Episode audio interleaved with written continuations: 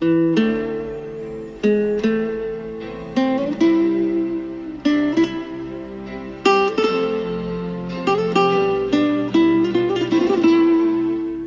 día hermanos y hermanas. El Salmo 136 es un hermoso poema lleno de nostalgia y a la vez muy difícil de interpretar. Al grado que la liturgia ha optado por suprimir sus dos últimas estrofas por esta razón. Decía un antiguo padre de la iglesia, el cristiano no puede dirigir a Dios peticiones que no quepan en el Padre nuestro. Hay que orar con este salmo, por tanto, de modo que encaje en las siete peticiones del Padre nuestro. No es ciertamente un canto de lamentación, ya que se entona desde Jerusalén, no desde Babilonia. La prueba de esto es que los verbos están en tiempo pasado.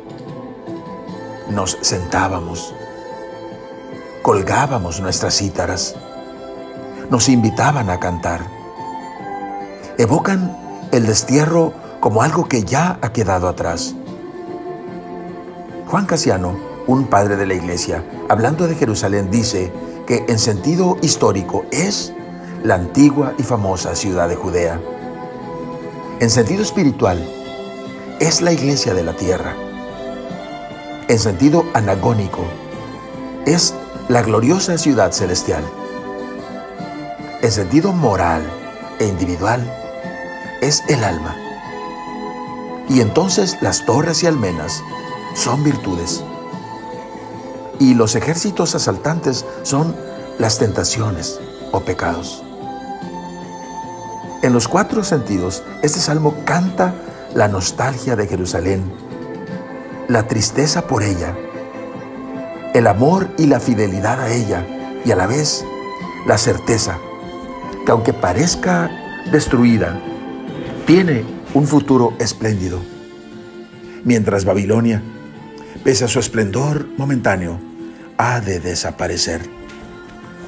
Estas dos ciudades más que dos lugares geográficos, son dos estilos de vida o sistemas de valores, el del mundo y el de la vida cristiana. Si yo me olvido de Jerusalén, que se me pegue la lengua al paladar y se me paralice la mano derecha hasta que me dé cuenta de lo equivocado de mi camino. Las ruinas de Jerusalén han de ser más preciosas que todo el esplendor de Babilonia. Oremos. Oh Señor, no permitas que me olvide de tu ciudad espléndida y santa. Que no me olvide de sus torres y de sus almenas que pueda vivir, Señor, según el estilo de vida que a ti te agrada. Que aunque sienta mi vida espiritual, mi vida de relación contigo, destruida, mantenga, Señor, la luz de la esperanza y entienda que por tu gracia, esa ciudad va a ser reconstruida y entonces cantaré